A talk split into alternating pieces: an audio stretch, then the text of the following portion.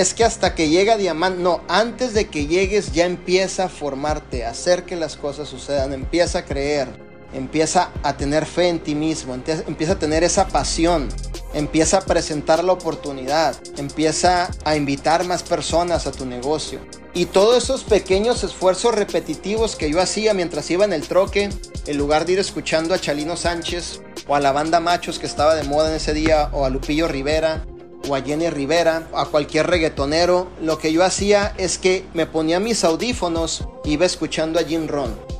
Jim Ron impactó tanto mi vida que cuando yo escuché a ese hombre,